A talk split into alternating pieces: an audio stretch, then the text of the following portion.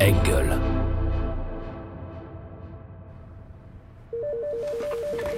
Allô, David. Non, pas maintenant. Dites-lui que je le rappellerai plus tard, merci. Jim, Dites-moi, est-ce que ce Gary McClarty pourrait vous avoir menti quand il dit s'être dégonflé. Est-ce qu'il pourrait être notre auteur Non, on l'a rapidement écarté. Il a un alibi en béton armé pour le soir du meurtre.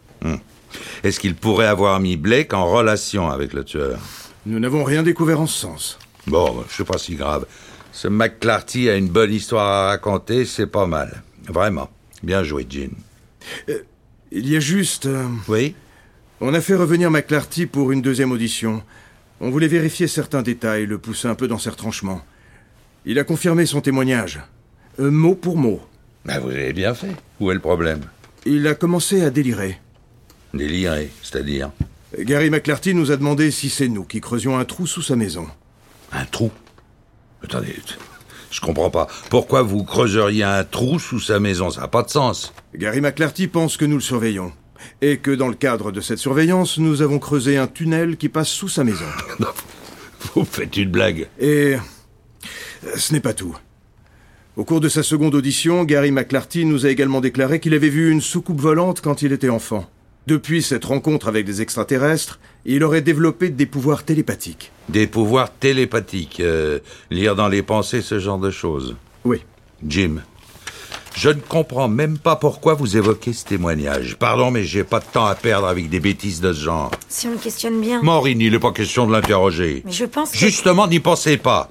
Il n'est pas question d'inscrire ce type sur la liste des témoins. Pour tout vous dire, le mieux serait qu'il quitte la ville et qu'on le revoie jamais. Mais vous le disiez vous-même, son histoire est une bonne histoire. Son histoire est une bonne histoire, oui, elle est parfaite.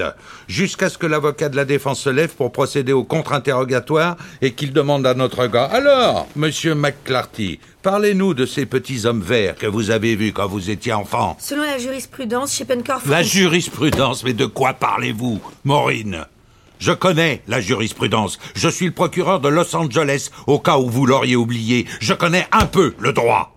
De toute manière, euh, ce n'est même pas un problème juridique, et vous savez pourquoi Parce que nous ne faisons pas du droit ici. Ce que nous faisons, c'est gagner des procès. Et il se trouve que ces deux activités, quoique proches en théorie, n'ont finalement pas grand-chose à voir dans la pratique. Et si vous l'avez pas encore compris, c'est un problème. Attendez, monsieur, il me semble que... Il y a une règle de base que vous ne trouverez dans aucun bouquin de droit, dans aucun manuel de jurisprudence, mais qui est absolument fondamentale. Ne pas mettre un cinglé à la barre. Je comprends. Vraiment Oui, Ils vont le mettre en pièces, votre cascadeur, et vous aurez l'air stupide. Bon, euh, laissons de côté le témoignage de ce McClarty, on a assez perdu de temps avec ça. Jim, qu'est-ce que vous avez d'autre dans ce dossier monsieur, Oui, est-ce que je peux dire quelque chose nous sommes dans un pays libre, allez-y. À propos de McCarthy, je sais que son état mental ne nous permet pas de bénéficier de son témoignage sans nous exposer à un contre-interrogatoire destructeur. Destructeur, c'est le mot. Et si nous avions dans le dossier un autre témoignage qui nous permettrait de confirmer sa version J'écoute. Jim, Après la défection de McClarty, on s'est dit que Blake avait dû chercher quelqu'un d'autre. On a travaillé sur cette hypothèse et nous avons découvert que Blake avait pris contact avec un autre cascadeur. Ronald Hambleton. C'est un drôle de type. Il vit dans le désert, au milieu de nulle part. Il y a plus d'un hectare de terrain, des clôtures et des grillages. C'est une sorte de grand squat. Il y a des junkies, des fugueurs, des types qui sont sortis de prison et qui n'ont pas d'endroit où dormir. Ron et un détective de la brigade, Adrien Soler, lui ont rendu visite.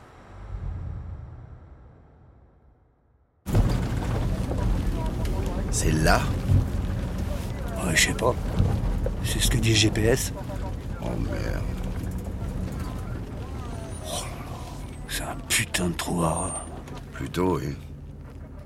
Bon, laisse tomber, rentre. T'es con. On a quand même pas fait tout ce chemin pour rien. On va voir. Ouais.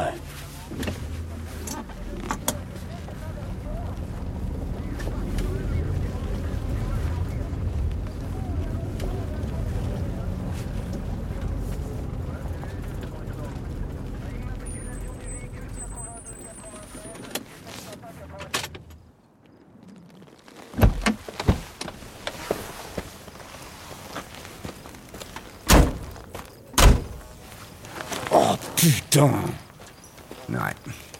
Non, mais il a personne qui vit ici. Regarde, c'est. C'est c'est une décharge, ce truc. Attends, attends.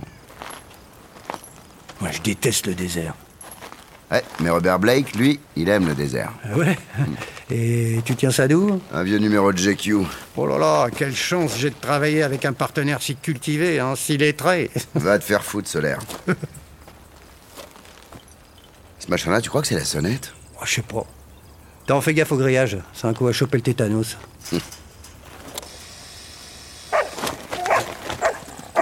Putain Ah, Le monstre J'ai horreur des chiens.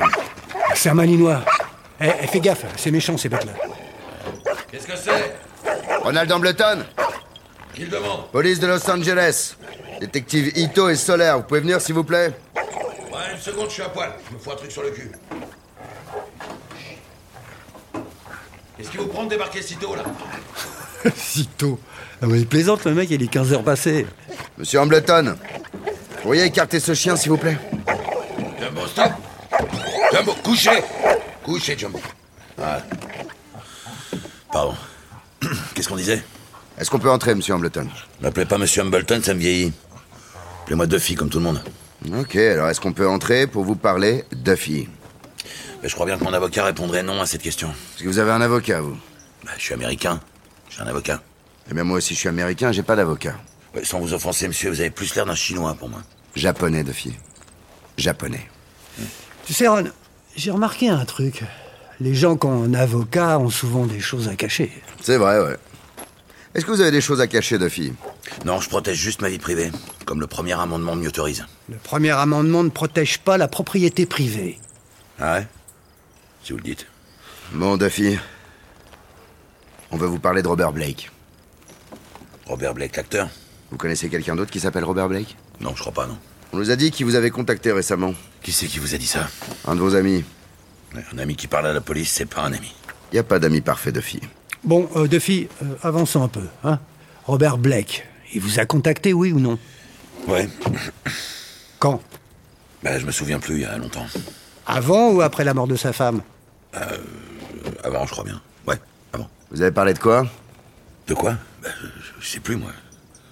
Ça fait longtemps. On a parlé de quoi On a parlé de, de- de cinéma, de- du temps qu'il fait, euh, de, de femmes.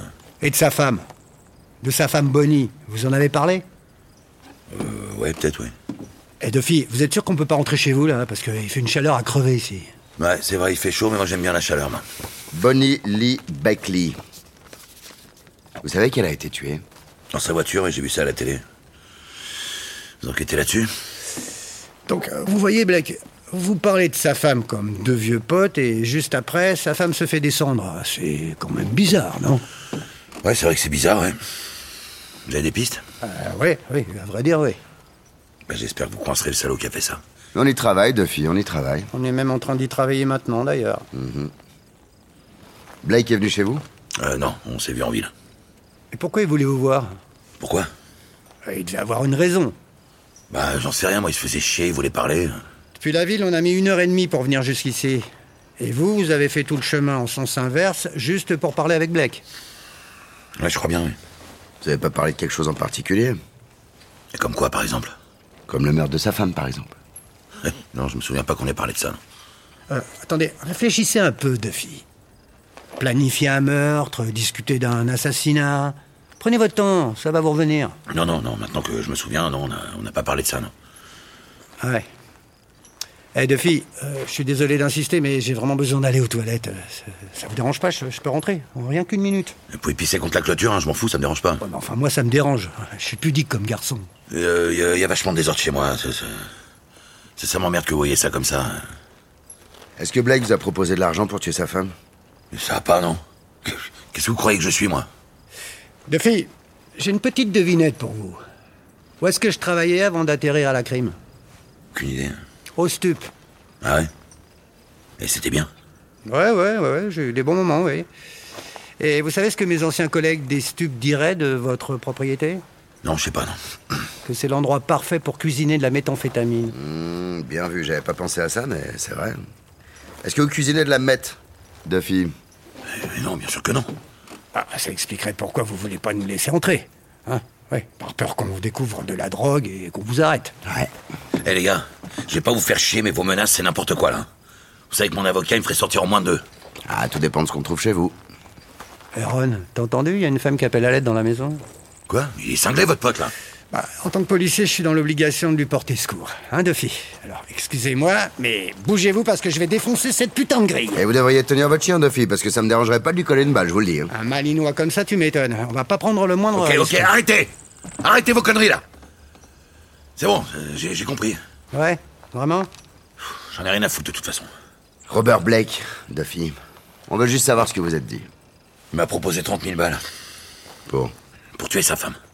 Et Et quoi Et rien, merde Qu'est-ce que vous croyez Il est taré, ce mec Il est complètement malade Il pensait quoi Que j'allais tuer quelqu'un pour de l'argent Vous lui avez dit non, c'est ça que vous essayez de nous faire croire Mais Évidemment que je lui dis non J'avais pas joué au con et risqué de perdre tout ce que j'ai ici. Non, mais qu'est-ce que vous avez ici, Duffy Hein, à part, à part ce foutu vent et tous ces cailloux. Mais Ben, j'ai la tranquillité, voilà ce que j'ai. Puis j'ai mon chien. Puis euh.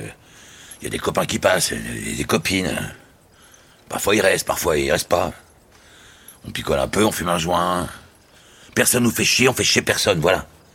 Alors pourquoi je foutrais tout ça en l'air alors que ça ressemble au paradis ce coin de désert Comment Blake a réagi quand il a compris que vous alliez pas le faire Ce fils de pute s'est énervé.